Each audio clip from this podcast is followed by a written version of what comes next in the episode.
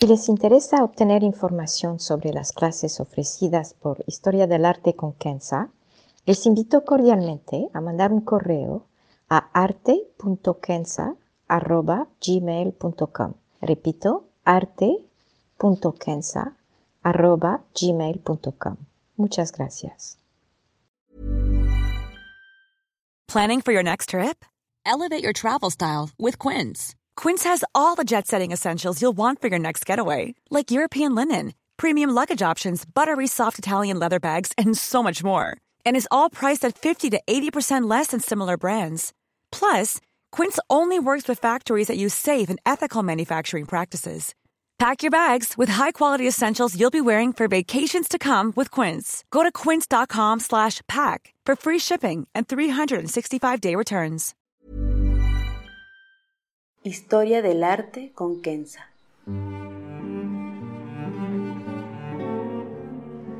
Una serie sobre el arte a través de la historia y las culturas.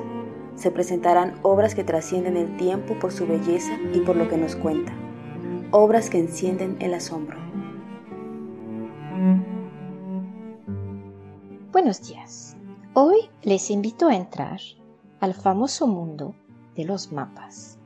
Tenemos al frente un mapa del mundo bajo los cielos, así se llama en coreano. Es eh, tinta y acuarela sobre papel, data del siglo XVIII, o sea, de la dinastía Choson, y se encuentra en el Musée Guimet en París. Entonces hoy vamos a hablar de mapas, que son a la vez objetos útiles, objetos de arte y, como lo veremos más adelante, objetos con contenidos imaginarios e espirituales. Los mapas son convenciones, es decir, pone sobre papel, o sea, de manera bidimensional, la geografía que es tridimensional.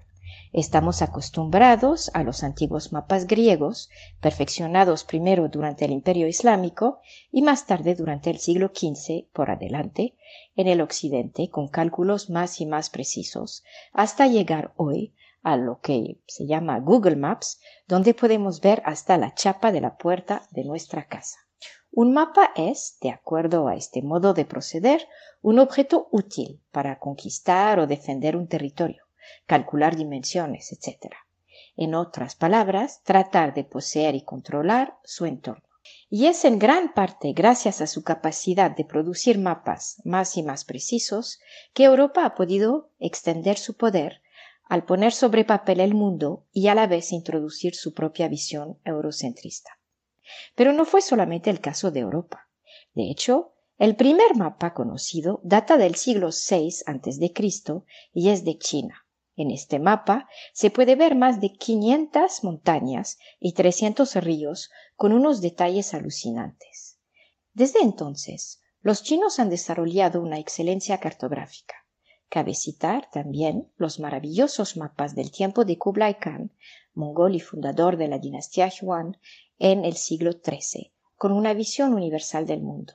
Obviamente, como en Europa más tarde, un mapa, por bello que sea, era un instrumento de poder al tener información precisa para extender su poder político, económico y militar. Pero existen otros tipos de mapas, como el mapa que hoy se presenta. Aquí se trata de lo que podríamos llamar una geografía imaginaria. Un mapa no representaba solamente una realidad física, pero también una experiencia estética y a la vez una experiencia espiritual para el que lo dibujaba y el observador. Estos mapas se encuentran en las Américas prehispánicas y en gran parte de Asia. Y en Asia se usaban soportes diferentes como porcelana en Japón o un tanga en Tibet o una miniatura en la India.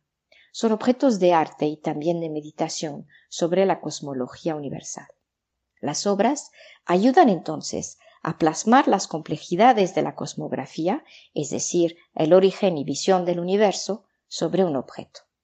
Aquí, el cartógrafo primero imagina el mundo y después lo representa.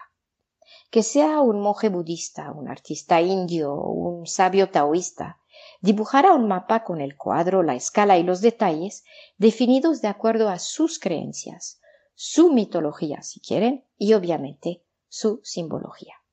Y esto fue cierto en Corea, en Japón, en China y en el sureste asiática, pero también en el mundo islámico, donde estos mapas de meditación venían juntos con los mapas de geografía. Para ilustrar esta geografía imaginaria, decidí, si me permiten, presentar este fantástico mapa coreano que data del siglo XVIII. Se llama en coreano Chonhado Pal Sibil Guk. Y perdón, no hablo coreano y hasta le puse acento francés. Pero bueno, eso se traduce como mapa del mundo bajo los cielos. Se ve el mundo y sus partes más importantes de acuerdo a la realidad y a la cosmografía tradicional, con una alternancia de zonas terrestres y marítimas. Es una configuración en el espacio derivada de un libro del siglo I de la China antigua. Incluye China, Japón, la isla de Ryukyu y Corea con sus ocho provincias. Incluye el Imperio del Medio, que está obviamente en el centro y que es China. Y acuérdense que China siempre ha sido visto como el reino de la imaginación y la fuente de toda civilización. El Axis Mundi se compone de los montes Kulun y los árboles gigantes que indican los puntos cardinales. Para su información, Kunlun es una cadena de montaña de 3.000 kilómetros que se extiende desde el norte de Tíbet a la región de Tarim, en el Xinjiang de hoy, en China. En la mitología, Kunlun es también una línea divina donde viven varios dioses que encontramos en los cuentos tradicionales chinos. Regresando al mapa, podemos apreciar los varios ríos en la parte central, que incluyen el Ganga de la India, el Mekong del sureste asiático y obviamente el Huanghe, o sea, el río amarillo, y el Yangtze, los dos ríos más importantes en China. Y esparcidos por todo el mapa, tenemos los más fascinantes, lo que se llaman los países míticos. Incluyen países de los gigantes, eh, países de la gente con tres cabezas, países de la gente blanca, países de la gente peluda y más. A mí se me hacen maravillosos.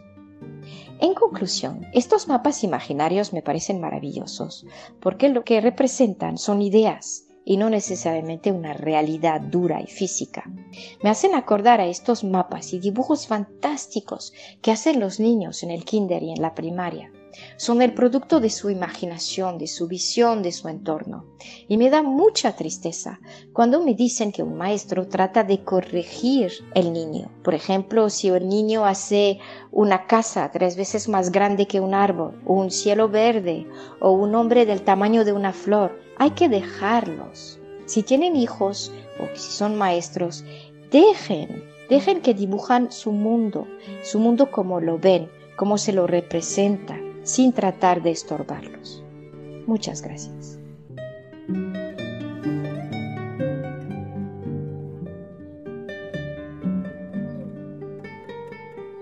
Historia del arte con Kenza.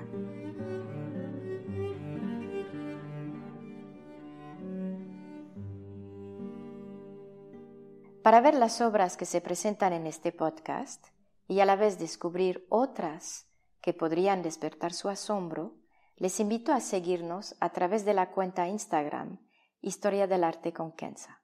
Gracias. Hi, this is Craig Robinson from Ways to Win, and support for this podcast comes from Invesco QQQ, the official ETF of the NCAA. The future isn't scary. Not realizing its potential, however, could be. Just like on the recruiting trail, I've seen potential come in many forms as a coach. Learn more at Invesco.com slash QQQ. Let's rethink possibility. Investco Distributors, Inc.